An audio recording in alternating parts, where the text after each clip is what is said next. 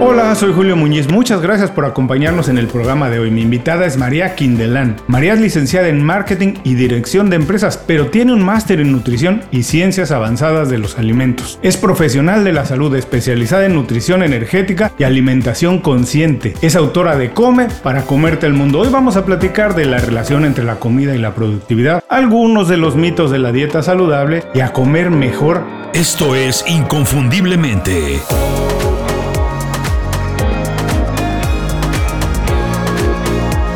Sé extraordinario en lo que haces.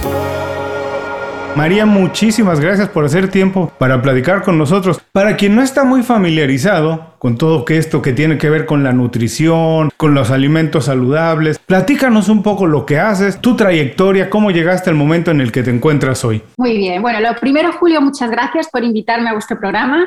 Estoy muy contenta de compartir este rato con vosotros y darme la oportunidad de contar eh, mi trayectoria, porque realmente yo no vengo de una dedicación exclusiva eh, al mundo de la salud. Yo empecé muy joven trabajando en el mundo de las corporaciones, de las multinacionales, licenciada, como tú has dicho, en marketing y dirección de empresas, o sea, nada que ver con lo que hago actualmente. Pero todo sirve en esta vida, porque es verdad que todo lo que uno aprende y desarrolla, luego lo puede aplicar a otros, a otros sectores, como ha sido mi caso. ¿no? En fin, eh, todo esto te lo cuento porque mm, después de muchos años trabajando a un ritmo, la verdad es que muy eh, demandante y donde pude experimentar en primera persona los efectos del estrés, porque ya siendo muy joven me sometía a muchas horas de oficina, fui madre también muy joven y, busqué la forma de compatibilizar mi vida personal, la crianza de mis hijas, con mis exigencias como directiva, que ya era entonces de grandes multinacionales. Y bueno, pues uno se deja llevar ¿no? por la inercia de las responsabilidades, por supuesto, e intenta hacer las cosas lo mejor que puede. Hasta que llega un momento que el cuerpo dice, bueno, pues si no me paras tú, te voy a parar yo porque creo que hay cosas que no estás, no estás prestando suficiente atención. ¿no? Y yo creo que esto que estoy contando es lo que le ocurre a la gran mayoría de las personas eh, en una sociedad como la que vivimos y nos exigimos tanto. ¿no? Todos hemos notado en alguna vez esa falta de energía, esa falta de tirón, incluso siendo jóvenes, siendo personas sanas, que aparentemente creemos que nos cuidamos de alguna manera, pero llega un momento que dices, no puedo con mi alma. Y además pierdes ya no solo un tema físico, es que pierdes hasta las ganas y la motivación y la ilusión, ¿no? E incluso te diría, Julia, que pierde un poco de sentido todo aquello por lo que hemos luchado, ¿no? Esa vida que, que de alguna manera nos hemos dibujado y nos metemos en ella. Y todo radica en una cuestión y es que no nos atendemos lo suficiente. En nuestra vida mm, disponemos de un combustible esencial que es parte de nuestra vida y es la alimentación. Y por supuesto, el descanso y otra serie de hábitos son básicos también para nuestro bienestar. Pero es que no nos damos cuenta de la importancia que tiene lo que comemos cada día. Fíjate si es importante comer que lo hacemos mínimo tres veces al día durante todos los años de nuestra vida. y, muchas veces prestamos más atención a, las revisiones de nuestro coche, de nuestro auto, que a nuestro, y miramos si tiene aceite, que la gasolina sea de calidad, el agua, que las ruedas estén bien y sin embargo no nos miramos a nosotros mismos. ¿no? Nos vamos a trabajar sin desayunar y, y pensamos, bueno, es, no tengo apetito, sigo el ritmo y, eso sí, tengo que tener energía para pensar, para desarrollar, para ejecutar, eh, pero si no has llenado el combustible, ¿cómo pretendes, no? Sí, es algo que se hace casi de manera automática, se aprende solamente de ver y eh, no hay esa conciencia de la importancia de la salud.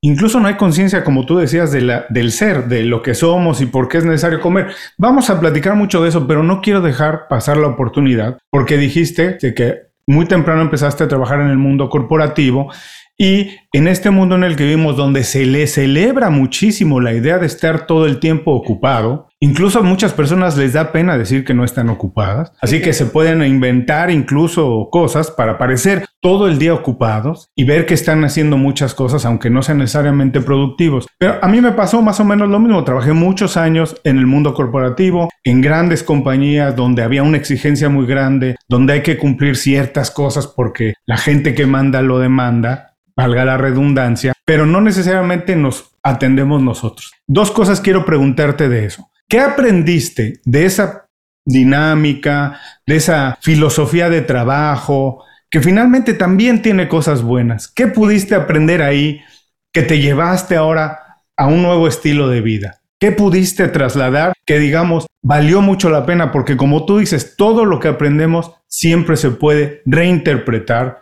se puede reutilizar. ¿Qué pudiste traerte de ese mundo corporativo a este nuevo estilo de vida donde te preocupas más por ti, por la salud? Bueno, sin duda aprendí muchísimas cosas. Em, es verdad que a mí me pasó factura, eh, una bajada del sistema inmune y tardé un tiempo luego en recuperarme también es verdad, y esto es importante, que no hay por qué tomar una decisión drástica, como hice yo en este caso, porque personalmente decidí cambiar de, vida, ¿no? Pero no es necesario, porque ese mundo también, sabiéndolo gestionar, tiene cosas buenas. Y en mi caso particular, respondiendo a tu pregunta, pues aprendí mm, sobre todo a gestionar eh, a gestionarme yo, o sea, porque yo gestionaba cosas hacia afuera eh, pues lideraba equipos, tenía que estar pendiente de muchas cosas, ¿no? Como hacemos los ejecutivos. Em, pero cuando fui capaz de extrapolar esas herramientas hacia mí misma, me di cuenta del potencial que tenía para mí, ¿no? Es decir, bueno, si es que he desarrollado muchas capacidades, muchas habilidades, ¿por qué no las aplico en mí misma? ¿no? Y, y, yo creo que esa fue la principal enseñanza, ¿no? El haber desarrollado muchas habilidades. Y también la escucha, eh, cuál te hace empatizar, ¿no? Cuando trabajas también en equipo, eh, no tienes el don de la verdad, tienes que saber compartir ideas y celebrar las de otras personas. Y la escucha es muy importante, en, hagas lo que hagas, ¿no? Y, la verdad es que creo que eso lo he podido aplicar en esta nueva aventura, sobre todo cuando he trabajado también con colectivos de empresa, pero ya desde el otro lado, como asesora de salud. Y mm, eso es lo que, mm, digamos, más satisfacción me ha dado e, en, esta nueva trayectoria, Julio, que como he estado en el otro lado de la mesa, puedo entender perfectamente las trampas mentales que nos ponemos constantemente para decirnos, esto no lo puedo hacer yo. yo ¿cómo, ¿Cómo pretendes que cocine si no tengo tiempo ni para salir a la calle? ¿O cómo pretendes que preste atención al plato de comida si tengo 10 minutos para comer delante del ordenador? ¿no? Este tipo de cosas que yo también me dije, ¿eh? Eh, las comprendo perfectamente y si yo he sido capaz de cambiar hábitos de una manera paulatina, cualquier persona puede. Entonces, con el libro que, que, ahora lanzamos, de Julio, precisamente lo que pretendo es demostrar eso, que, que, todos tenemos la capacidad de realizar cambios, pero esta capacidad la tenemos dormida, ¿no? Porque es más cómodo no hacer esfuerzos por cosas nuestras, incluso pensamos que somos egoístas, ¿no? Muchas veces en pensar en nosotros los primeros. No, no, esa capacidad está ahí y hay que entrenarla como todo. Claro, sabes, eh, para mí, yo siempre comento esto, que para mí haber trabajado en el mundo corporativo, todos somos distintos, tenemos diferentes intereses, aptitudes, capacidades y cada quien debe decidir lo que le viene mejor a, él. Pero para mí fue una extraordinaria escuela, como tú dices, para aprender algunas cosas que después te puedes llevar y utilizar en tu experiencia o ya trabajando por tu cuenta. Pero es una extraordinaria escuela. Pero como bien dices tú, muchas veces nos engañamos. Y fíjate, te voy a poner este ejemplo. No sé si pasa en España, pero aquí en Miami ha pasado mucho ahora con la pandemia. Se han hecho extremadamente populares los servicios en donde la gente pide el súper, su comida, a través de una aplicación o en, la, o en el ordenador. Y yo voy a comprar mi súper personalmente, todo, lo escojo, me gusta escogerlo, además me gusta descubrir productos nuevos, pero veo que una enorme, una enorme cantidad, un porcentaje muy alto de personas está haciendo el súper para alguien más. Son estos chicos que van y compran. Y yo pienso que si alguien no tiene de verdad una hora a la semana, una hora a la semana para dedicarse para algo que es tan importante como su alimentación, yo no puedo entender el éxito de esa manera.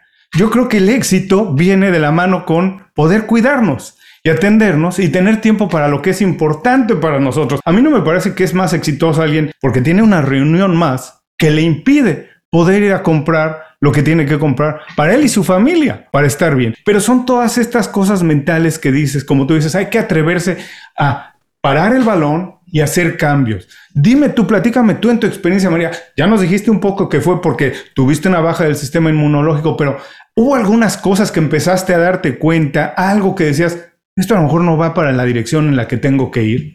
Justo. Pero fíjate el cambio de paradigma del que estamos hablando, Julio. Es que has dado con un tema crucial. O sea, hace solamente, hablamos de solo hace 40, 50 años, que es poquísimo. Lo fácil, lo fácil para todos los hogares era eh, preparar los alimentos que nos daba la temporada con cocciones sencillas eh, y hecho en casa, ¿no? Y es más, a una abuela de, hoy en día le pregunto fácil te va a decir, pues el guiso de toda la vida, ¿no? El coger la patata con la legumbre, eso es lo fácil. Había una involucración personal de la persona con los alimentos que tenían vitalidad en esta estación. Así es como no funcionábamos. Hoy en día es todo lo contrario, tú lo has dicho, lo fácil es no pensar, no tener ni que ir al supermercado, lo hago todo online, no tener que involucrarme en el proceso ni de compra ni de preparación ni de presentación, absolutamente nada. Eso es lo fácil. Nos estamos desvinculando por completo con lo que nos da vitalidad. Ya no es solo un, caso de malnutrición, que es lo que acusa la sociedad occidental hoy en día, porque desde luego que estamos sobrealimentando, sobrealimentados, pero malnutridos. Totalmente. Ya, ya no es solamente un tema de, malnutrición, es un tema de desvitalización. Sentimos falta de energía, falta de vitalidad, porque lo que comemos no tiene vida.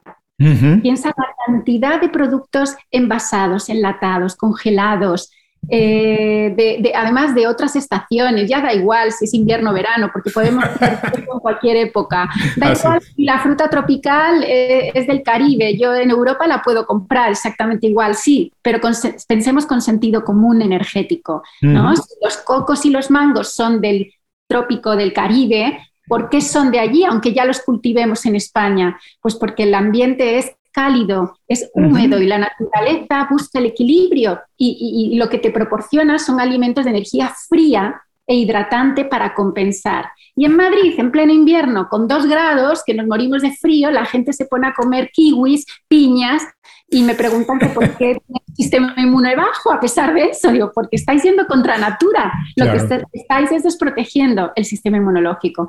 Entonces, eso fue exactamente lo que me pasó a mí.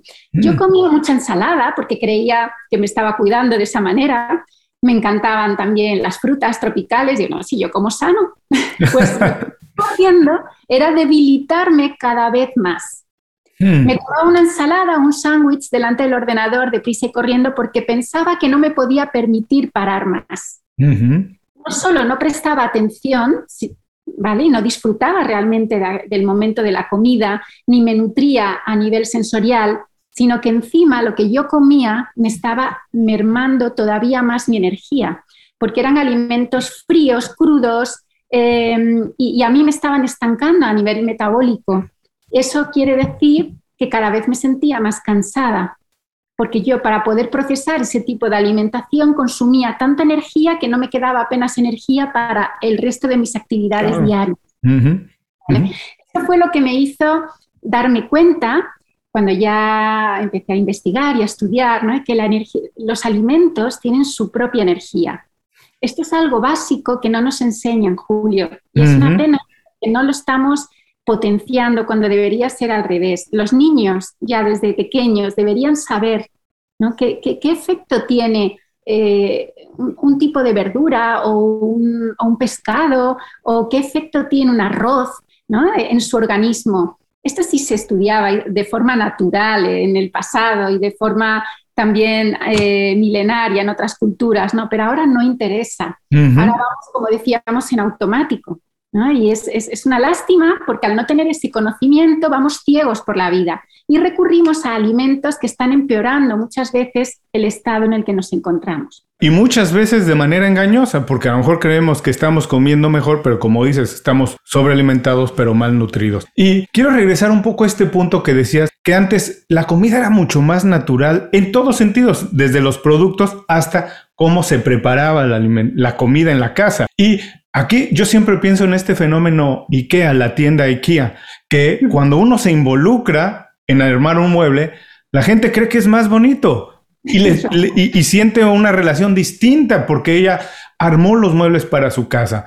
Y pasa lo mismo con la comida. Cuando uno se involucra desde el proceso de comprar las cosas, muchas veces incluso investigar en de, cómo preparar una receta, y hasta el proceso de hacerlo se disfruta más incluso, inviertes más tiempo en la preparación y el proceso de alimentación creo que toma una dimensión distinta a cuando compramos alimentos preparados y, lo único que estamos haciendo es realmente llenarnos, pero no nutrirnos, ¿no?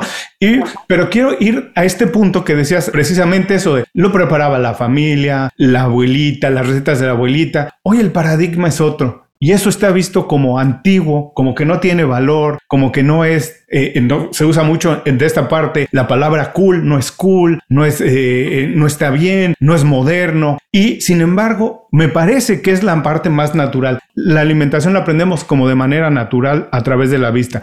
Hay cosas que tendríamos que desaprender, María, ahora, para regresar a lo natural. ¿Qué es lo principal que debería hacer alguien que dice, a lo mejor no me estoy nutriendo bien o hago dieta? Voy al, gimnasio, pero no estoy bajando de peso, son las 4 de la tarde y me siento cansado.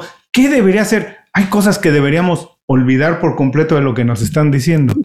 Este es un tema crucial del que hablo mucho en el libro, además, Julio, porque eh, tú mismo lo has dicho, hay un proverbio zen que dice que muchas veces tenemos que fijarnos no tanto en qué nos falta, sino en lo que nos sobra. Hay que empezar por ahí. Cuando una persona quiere aprender a comer, porque no me gusta mucho la palabra dieta, no la utilizo normalmente porque no creo en las dietas como tal. Pienso que no hay dos organismos iguales, cada individuo es diferente. No se puede decir esta dieta es buena para toda la gente que tenga este perfil. No, porque no hay dos organismos iguales, sus necesidades seguramente sean distintas. Y aparte que habría que estudiarlo a todos los niveles. Em, pero, a ver, o sea, por un lado es el tema de dietas que, como te digo, creo que hay que enfocarlo más como un estudio personal. No tanto qué necesita en cuanto a propiedades nutricionales, sino cómo le afectan los distintos alimentos en su estado anímico, en su metabolismo, en su rendimiento diario, en su concentración, en su calidad de sueño. O sea, a todos los niveles nos afecta lo que comemos, ¿vale? O sea, eso por un lado. Y por otro lado, pues em, evidentemente tienes que saber detectar, ¿no? que es una de las grandes enseñanzas que yo recibí, que comparto en el libro, qué es lo que tú necesitas y por tanto de dónde eh, lo puedes obtener y cómo obtenerlo. No necesitas ser un chef, ni, ni te tiene que gustar en exceso la comida, ni hacer cosas sofisticadas, simplemente identificar, oye, ¿qué tipo de energía tienen las zanahorias? ¿Qué tipo de energía me proporciona un filete? O, o, qué tipo de energía tiene un arroz? ¿En qué ocasión me conviene a mí tomar estos alimentos para un objetivo concreto. ya empezamos a, cambiar la visión que tenemos sobre la comida. Porque aquí hay un tema muy importante, y tú lo decías antes, nos nutrimos a todos los niveles. No solamente es una necesidad física, que es la nutrición más elemental, sino también hay una nutrición sensorial. Nos tiene que gustar como el aspecto, ¿no? Entra por los ojos, tiene que gustar cómo huele, las texturas, yo hablo mucho de los colores. Si alguna vez utilizo la palabra dieta es para decir la dieta de los colores. Importantísimo que estemos bien alimentados a nivel sensorial, ¿no? Tenemos que nutrirnos también a nivel emocional. ¿Cuántas veces, Julio, se come por impulsos emocionales? Te diría un 80 o 90% de las ocasiones. ¿Cuántas veces nos paramos y somos sinceros y decimos, a ver, ¿cuánta hambre tengo del 1 al 10? ¿De verdad? Pues no, no tengo tanta hambre, pues eh, o pararía ahora porque ya estoy bien, pero seguimos comiendo, ¿no? Y eso es lo que yo menciono en el libro como hambre de corazón. ¿no? Y eh, utilizamos muchas veces los alimentos para evadirnos de preocupaciones o para tapar o para eh, celebrar, incluso, que está muy bien porque tiene un componente cultural la comida. Y siempre utilizamos para celebrar cosas o para reunirnos, pero con sentido común. ¿no? Es, de lo que hablo siempre, es disfrutemos, por supuesto, eso está ahí, es uno de los grandes placeres de la vida, comer. Si comes disfrutando y sabiendo que te va a sentar bien y que el organismo te va a responder y vas a tener muchísima energía, pues es que ya es, eh, es lo más.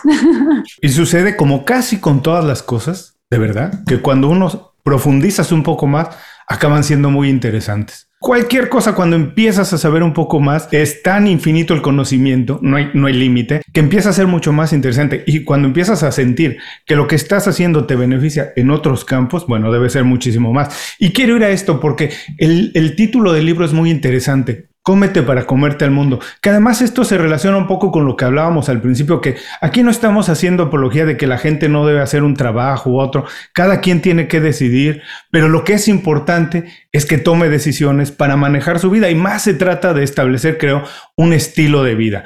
Y por eso te quiero preguntar, todo esto que nos hablas de aprender qué energía te puede dar un alimento, eh, qué puedo obtener de X, Y o Z cosa, es ¿Se puede realmente tener un estilo de vida y una alimentación que nos haga más productivos? Sin duda, sin ninguna duda. En el momento que ya manejas esta información que de verdad es muy básica, para enseñarnos desde la niñez, fíjate la herramienta tan potente que tenemos en nuestras manos y es que es algo totalmente accesible. Es decir, eh, a ver, ¿a quién no le gusta sentirse bien? Claro. Nos encanta tener ese tirón. Entonces, ¿a qué esperamos? ¿A enfermar? ¿Estamos esperando a tener un susto o, un susto de salud para reaccionar y cambiar hábitos? ¿Por qué esperar? Si lo podemos prevenir desde hoy y podemos sacar el máximo potencial de nuestra salud y nuestro rendimiento. Se nota en la concentración muchísimo, muchísimo, porque ya lo explico en el libro, ¿no? Pero hay tantas cosas que inciden en la falta de concentración, sobre todo a nivel intestinal, por ejemplo, la flora intestinal alterada, ¿no? Em, nos ayuda incluso a descansar mejor para que las horas de sueño sean profundas y reparadoras. Muy importante. Em, para evitar ese frío muchas veces interno que sufren muchas personas en las articulaciones o, o al revés, esos sofocos, eh, temas hormonales.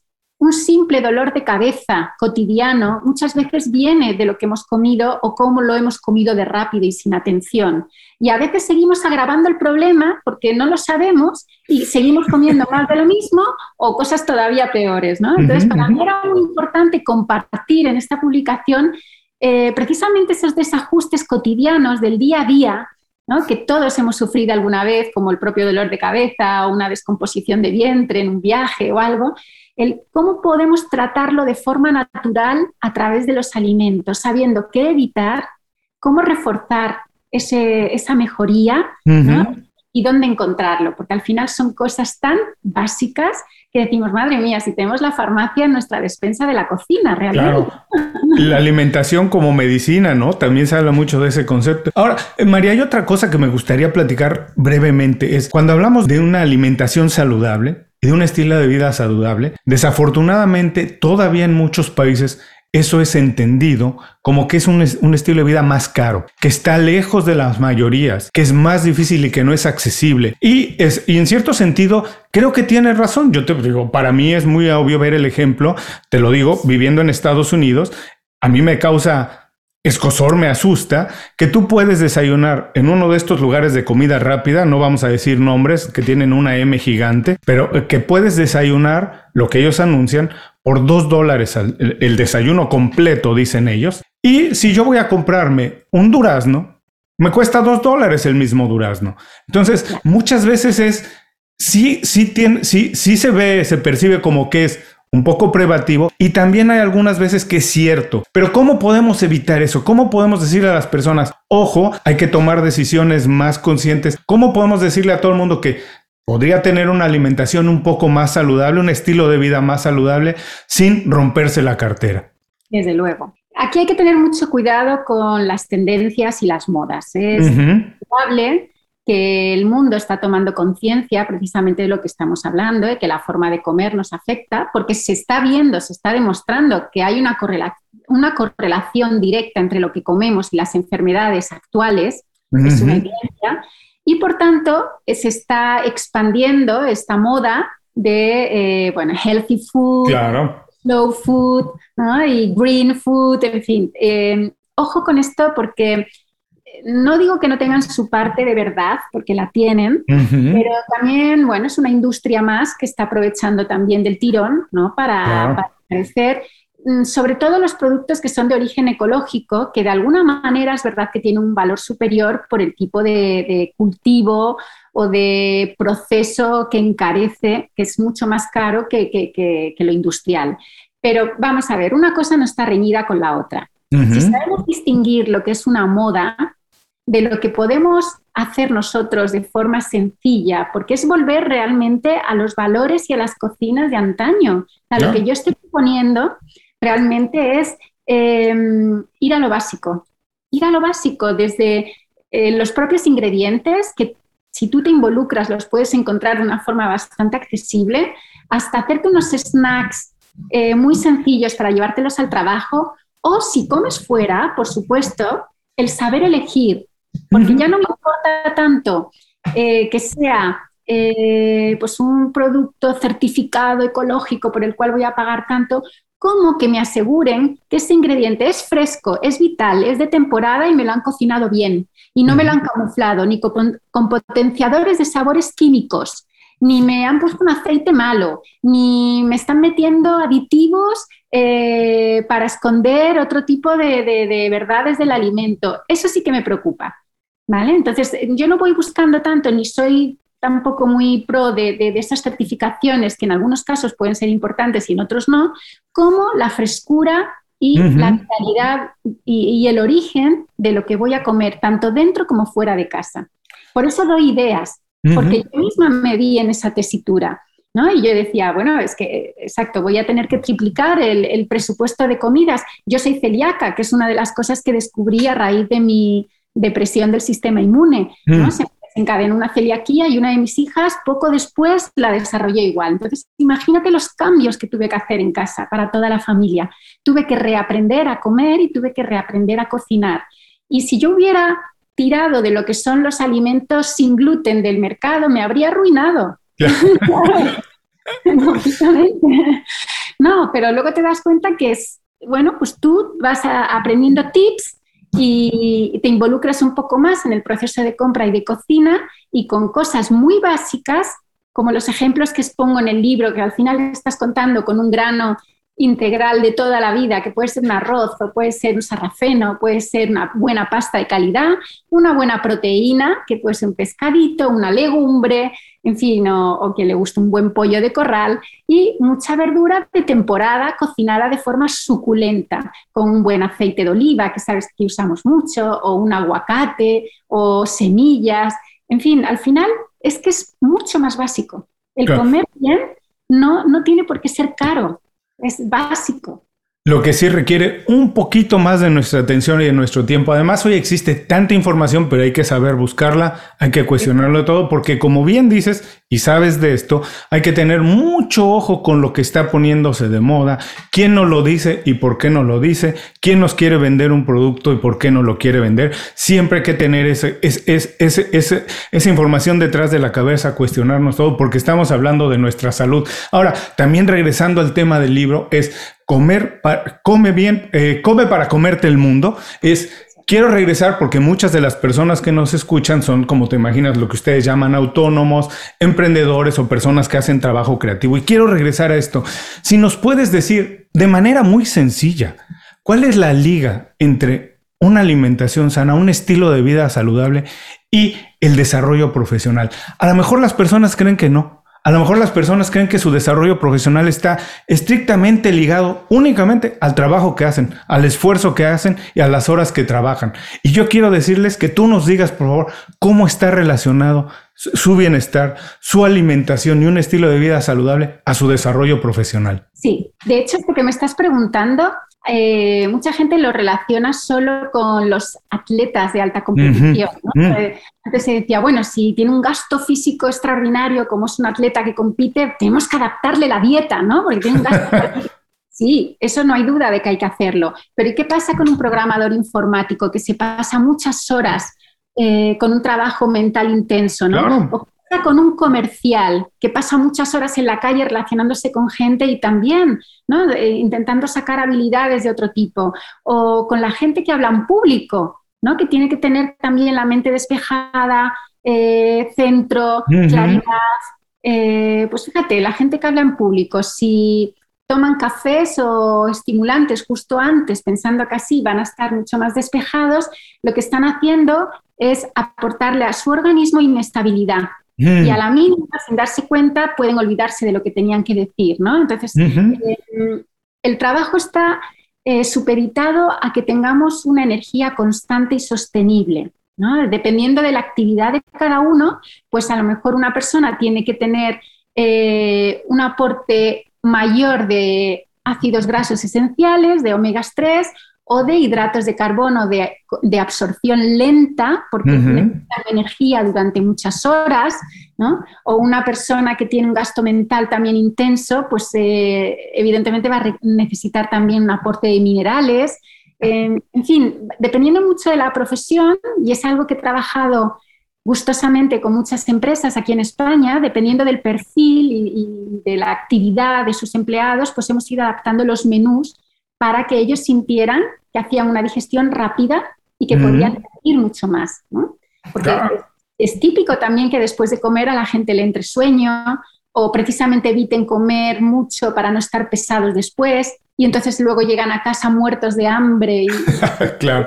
por la nevera. Claro, entonces es energía sostenible de una forma razonable y satisfactoria lo que se debe aportar durante una jornada de trabajo. Importantísimo. Y qué bueno que hablas de lo de las energías eh, y de los atletas de alto rendimiento, porque me acuerdo que no, no recuerdo exactamente dónde lo vi o lo escuché, pero que Hablaban con el entrenador de Michael Jordan, el extraordinario atleta, el basquetbolista que ha ganado, que ganó todo, y decía, ¿cuál es el verdadero secreto de Michael Jordan? Y él decía que su verdadero secreto es que tenía una dieta de cero azúcares, que el único azúcar que consumía era el que ya estaba en los alimentos, pero que él no tenía ningún azúcar agregada en su dieta precisamente para manejar las energías, porque no le gustaba tener esos subidones de energía cuando comía algo con mucho azúcar y después tener bajones eh, a mitad de la temporada sino que él quería mantener la energía estable durante toda la temporada para llegar al fin de la temporada y él manejar eso. Y le pasa mucho a los ejecutivos, como bien dices, después de comer, regresar a trabajar es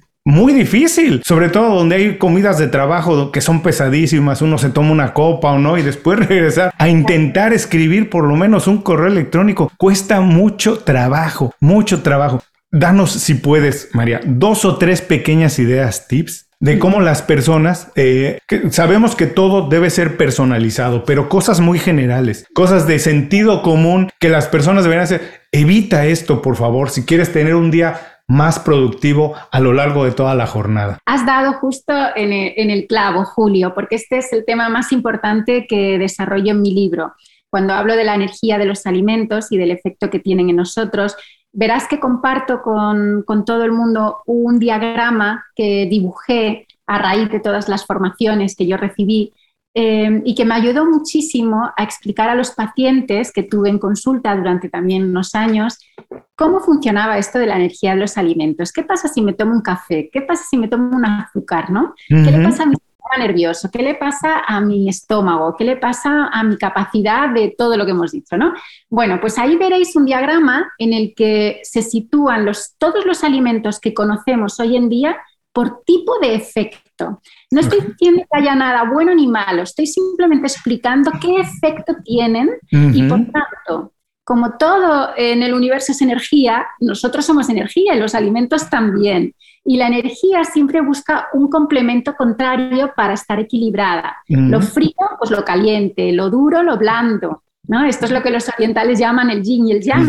pero bueno, contado en un lenguaje que nosotros podamos comprender, sería esto. ¿no? Entonces, observa si estás en un restaurante y la gente está comiendo carne, por ejemplo, un buen sitio de carnes, un buen chuletón, una carne que tiene aceite, que tiene sal, que tiene unas patatas.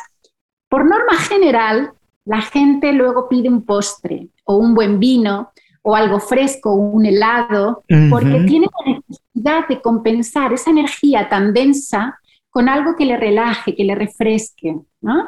O, esto lo sabe la industria, vamos al cine ¿Y qué es lo que nos ofrecen? Palomitas con un refresco. Claro. No nos van a dar solo las palomitas saladas. El cuerpo ya sabemos que nos va a pedir un refresco azucarado o con edulcorantes artificiales, pero algo dulce y fresquito.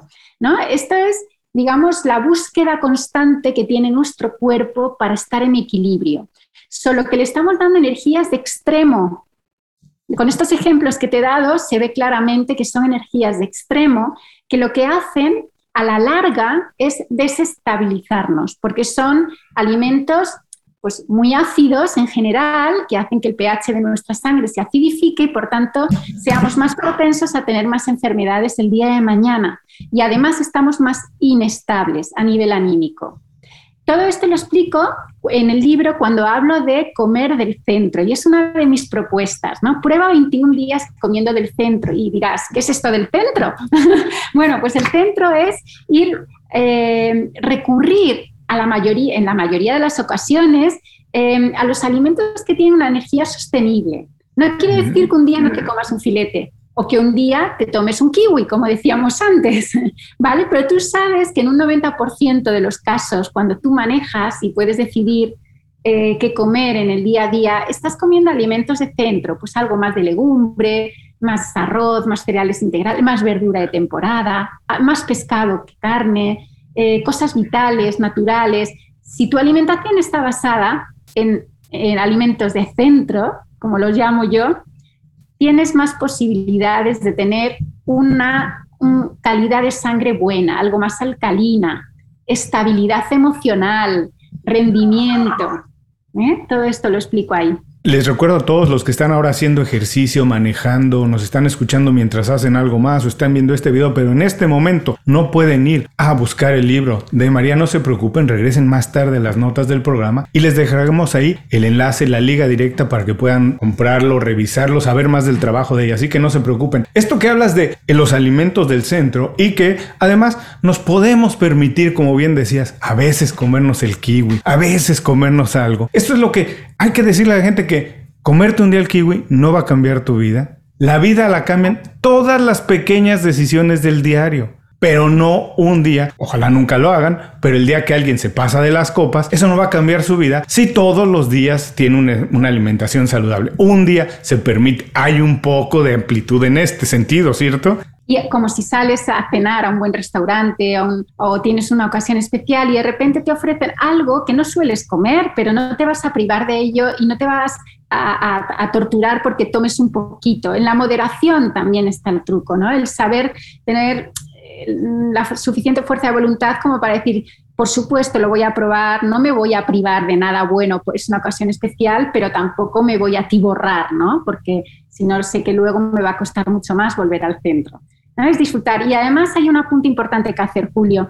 Tampoco serviría de nada estar comiendo de 10, signifique lo que signifique para cada uno, si el resto de nuestros hábitos de vida no acompañan ese objetivo. Es decir, igual de importante es que comamos, como decimos, de centro y, de una forma razonable, como que yo me mueva todos los días, tengo que movilizar mi cuerpo. Da igual, o sea, ya no es un tema de si voy al gimnasio, no voy al gimnasio, es no, es que no nos movemos nada, estamos de, la silla o sentados o tumbados, o al coche, sentados, tumbados, y eso es fatal para nuestro metabolismo y para todo lo que es el funcionamiento a nivel interno de nuestros órganos. Y no te digo ni nuestras articulaciones, eh, la generación de endorfinas, contacto con la naturaleza cuando podamos, eh, pues eso, subir las escaleras, caminar, disfrutar de la vida, pero al aire libre, ¿no? Hacer cosas que nos obliguen a movernos. De verdad que el tema de la movilidad es casi ya igual de importante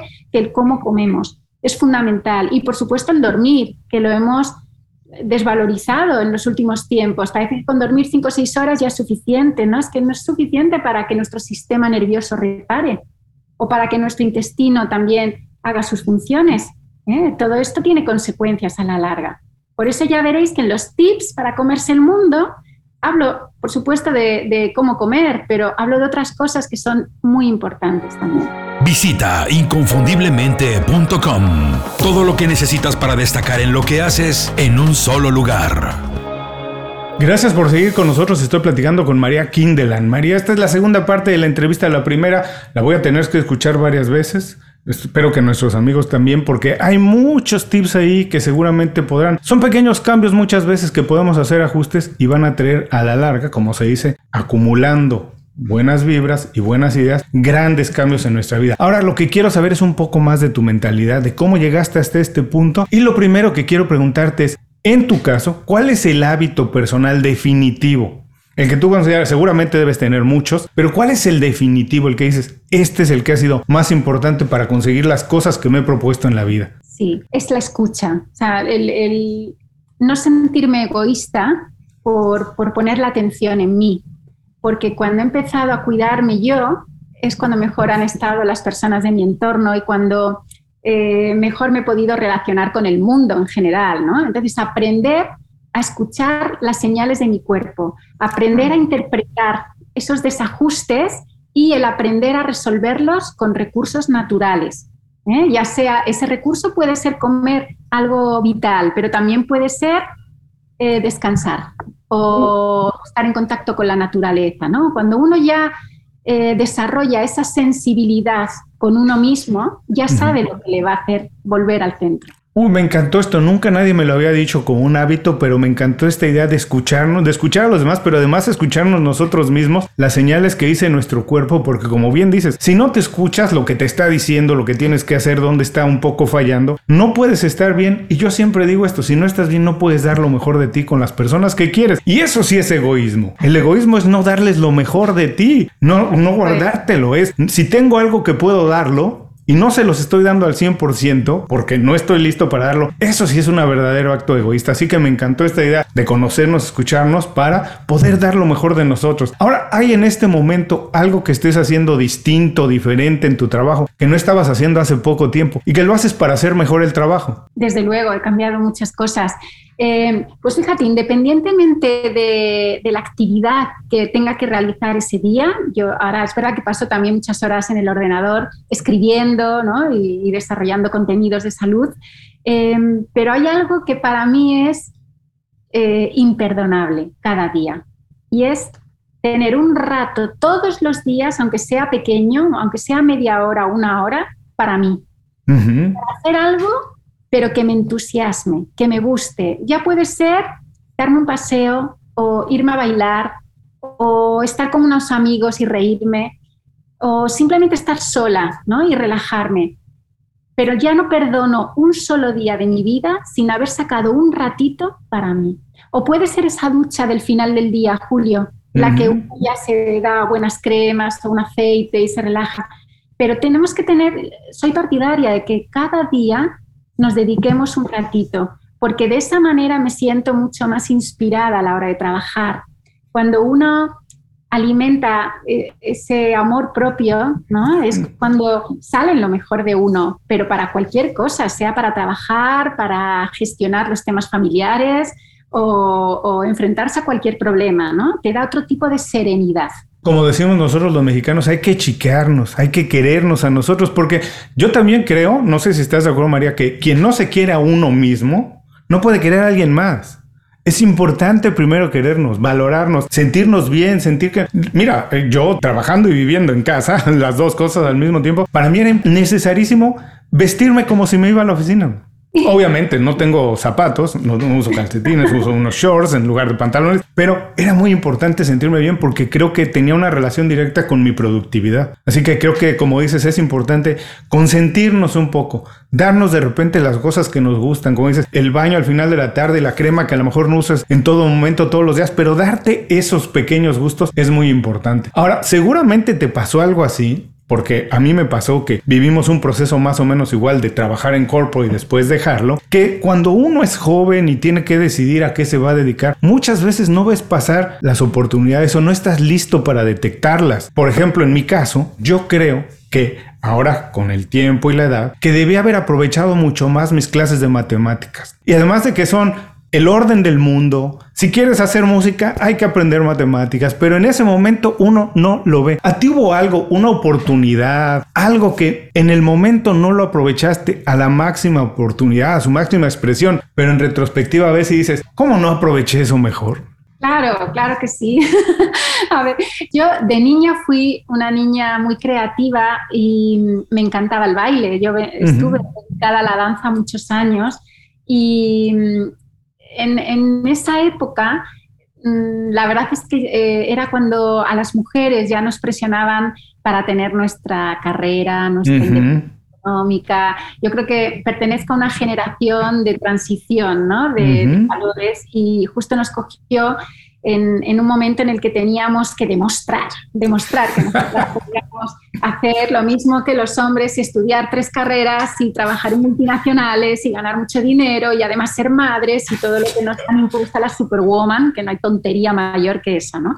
Entonces sí dejé de lado una trayectoria artística que, me encantaba. Yo con, sobre todo años después, ahora lo pienso y me conectaba mucho conmigo misma, con mi ¿no? Yo, de hecho, eh, voy a ver un ballet o escucho música clásica y me emociono, o sea, me pone la carne de gallina porque sé que eso me conecta conmigo misma. Pues sabes qué, Julio, que ya a mis cuarenta y tantos años, no me importa decirlo, he, vuelto a bailar, y lo estoy haciendo ahora. Y sí, eh, por supuesto no me voy a dedicar profesionalmente claro pero lo estoy haciendo porque me he dado cuenta que para mí era algo esencial y, así lo quiero conservar, da igual la edad que tenga, ¿no? Entonces, el recuperar aquellas cosas que nos hacen ser nosotros en pura esencia, hay que hacerlo. Es que solo he tenido una vez para eso. Y tiene toda la congruencia con lo que nos acabas de decir, de consentirnos, de estar bien con nosotros y hacer las cosas que nos gustan, por supuesto. ¿Qué, puede, qué es lo peor que puede pasar? Yo siempre pienso así. Eh, mira, yo trabajé muchísimos años, sigo trabajando eh, mucho tiempo en la industria de la música. Nunca estudié música, nunca fui músico. Hasta hace ocho años que le dije a un amigo músico, le dije, quiero aprender a tocar la guitarra porque además creo que me va a hacer un mejor profesional. No me voy a dedicar a tocar la guitarra, quiero aprender a tocarla bien. Por supuesto, hace ocho años apenas aprendí a tocar la guitarra. No voy a ser músico profesional, no voy a grabar un disco, no, pero además, además, bueno, además aprender a tocar un instrumento a cualquier edad, a desarrolla otras cosas en la cabeza, en el cerebro, que es buenísimo, como aprender otro idioma. Así que cualquier, como cualquier cosa que alguien tenga ganas de hacer, nunca es tarde. No nos vamos a dedicar de lleno a eso, pero pues eh, eh, hay algo que ahí está y que debemos satisfacerlo. Ahora, por favor, eh, platícame, en tu carrera, ¿hubo algo, una acción, una, una oportunidad que entonces sí tomaste, algo que cambió radicalmente eh, eh, la trayectoria, tu trayectoria profesional, que dijeras, mira, a partir de que hice esto, las cosas despegaron, empezó a crecer mi negocio o empecé a conectar con más personas, pero hubo algo específico que lo hiciste que transformó radicalmente tu, trayectoria profesional? Pues yo creo que cuando volví al, mundo de las grandes corporaciones, pero desde otro ángulo para mí fue, un momento muy especial en esta nueva trayectoria profesional porque tras mi formación de varios años empecé atendiendo gente de manera particular eh, para ayudarles precisamente como coach a cambiar sus hábitos alimenticios. Pero cuando me di cuenta que después de tantos años de mi vida en empresas grandes, eh, donde existía esa carencia y donde a mí me hubiera encantado que me hubieran contado estas cosas cuando estaba allí.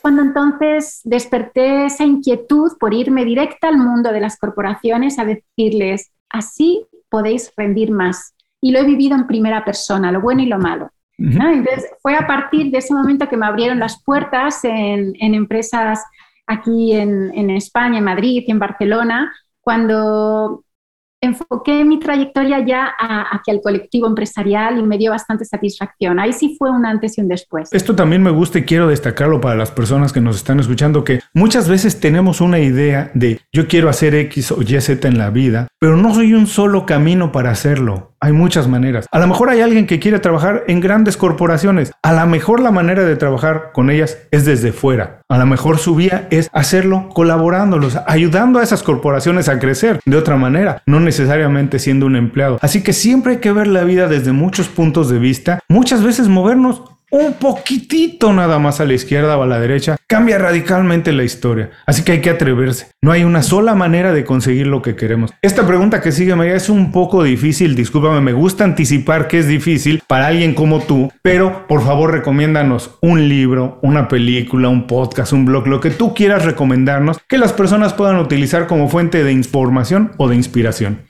Vale, eh, bueno, yo tengo muchas fuentes de inspiración y de distinta índole, ¿no? Porque me inspiro de gente que es muy creativa a la hora exponer eh, las propias recetas de cocina, por ejemplo. O también me he inspirado mucho en científicos, en biólogos y en doctores que llevan toda la vida, la, verdad, he dedicado a esto, ¿no? Em, pero bueno, te diría, por ejemplo, eh, también estuve, bueno, estuve en la India también hace unos años, justo antes de la pandemia, y allí tuve la oportunidad de aprender mucho de medicina ayurvédica. y, bueno, pues en, general sigo mucho esta tendencia porque creo que el origen de, de, estas explicaciones que estamos dando a nivel energético está allí, ¿no? Ellos lo bien, solo que hay que traducirlo a un lenguaje que lo podamos entender. Entonces, pensando en mis fuentes de inspiración, te diría, em, eh, porque claro, no son muy conocidos a lo mejor luego en, el resto del mundo, pero mira, a ver, por ejemplo, en España, em, pero a nivel europeo es muy conocida, hay una chica que se llama Laura Pons, ¿no? Y se puede seguir en redes sociales, es un genio creativa, como hace una exposición de platos. Eh, y ella trabaja muy bien la parte sensorial, como te decía. Yo soy una gran fan de ella, de cómo trabaja. En la parte más healthy, pues posiblemente sí que conozcáis a Yogi Cameron, por ejemplo. Yogi Cameron, que fue modelo en su época, pero luego viajó también a la India. Él se ha dedicado mucho al yoga. Eh, pero es verdad que trabaja la salud a un nivel holístico y da también contenidos de nutrición y, de bienestar muy interesantes y, puede ser una buena referencia. O, por ejemplo, en Inglaterra hay una eh, granja que además tiene su propia cadena de restaurantes, pero con un concepto muy natural, muy vital y muy bonita además, que es Dales for, Dales for Farm. ¿no? Y a mí me gusta mucho cómo trabajan todo el mundo de la salud y de la alimentación natural. ¿eh? Y, de hecho tienen una línea ecológica muy interesante. Em, ¿Qué más te podría decir? La verdad, Julio, pues eso, tendencias de real fooding, por ejemplo, que ahora en las redes sociales está dando muy fuerte porque están hablando de comida real, ¿no? yo te decía.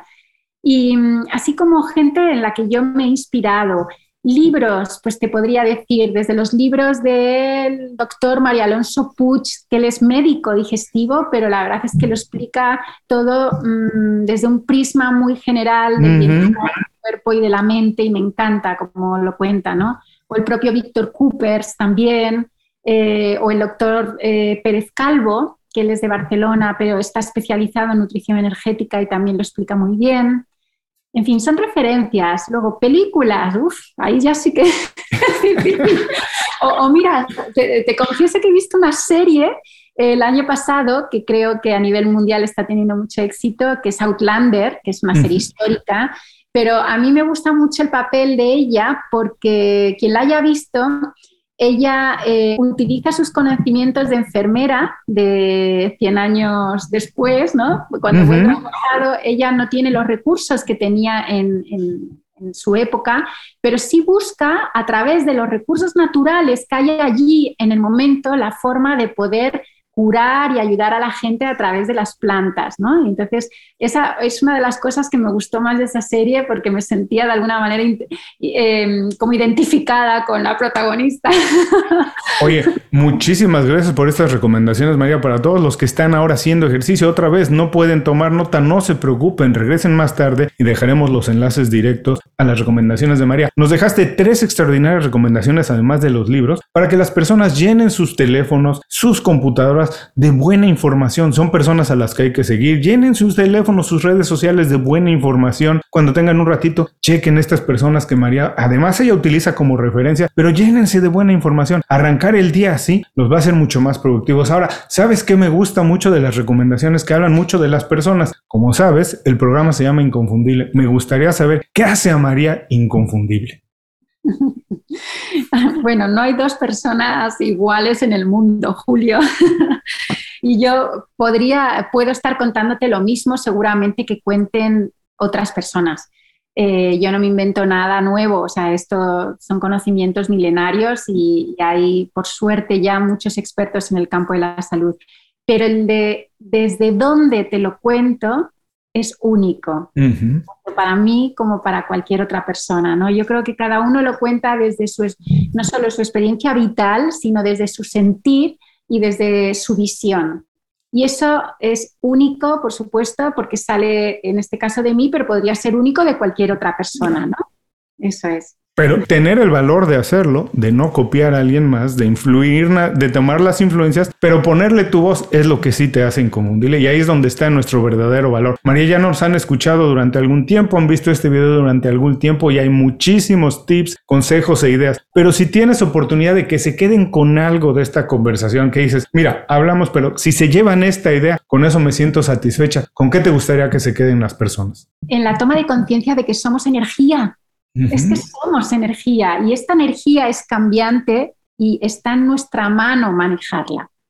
No dejemos que sean las cosas de fuera las que lo manejen. Buenísimo, pues qué lindo mensaje María, te mando un abrazo muy grande. Antes de irnos, por favor, dinos dónde podemos saber más de ti, dónde te seguimos, dónde está la información, todo lo que publicas, la información de tu libro. ¿A dónde vamos para saber esto? Bueno, podéis ver eh, tanto en mi página web, que es mariaquindelan.com, como plataforma editorial, que es la editorial que por suerte ha publicado este libro tan bonito, la verdad, y mm, en mis redes sociales, que es eh, en Instagram, es donde suelo compartir muchos contenidos de salud y recetas, que es Makiku, M-A-K-I-C-U, ese es mi perfil.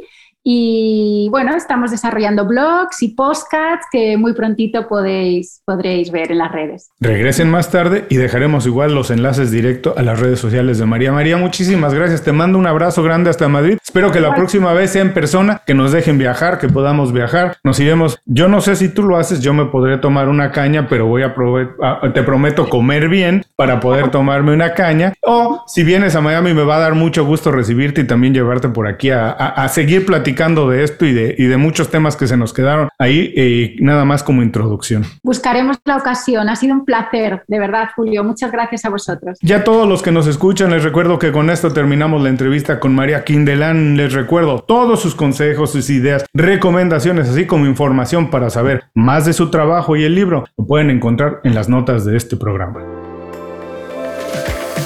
Muchas gracias por escuchar el programa. Si algo te pareció interesante, visita inconfundiblemente.com. Tenemos un blog, un canal de YouTube y un boletín donde recomendamos libros, documentales y herramientas para ayudarte a destacar en lo que haces. Se llama Las 5 Razones y llega todos los viernes. Por último, si quieres mejorar tu marca personal de manera fácil e inmediata, recomiéndanos con tus amigos y comparte este programa, porque cuando compartes contenido con valor, dejas una buena impresión.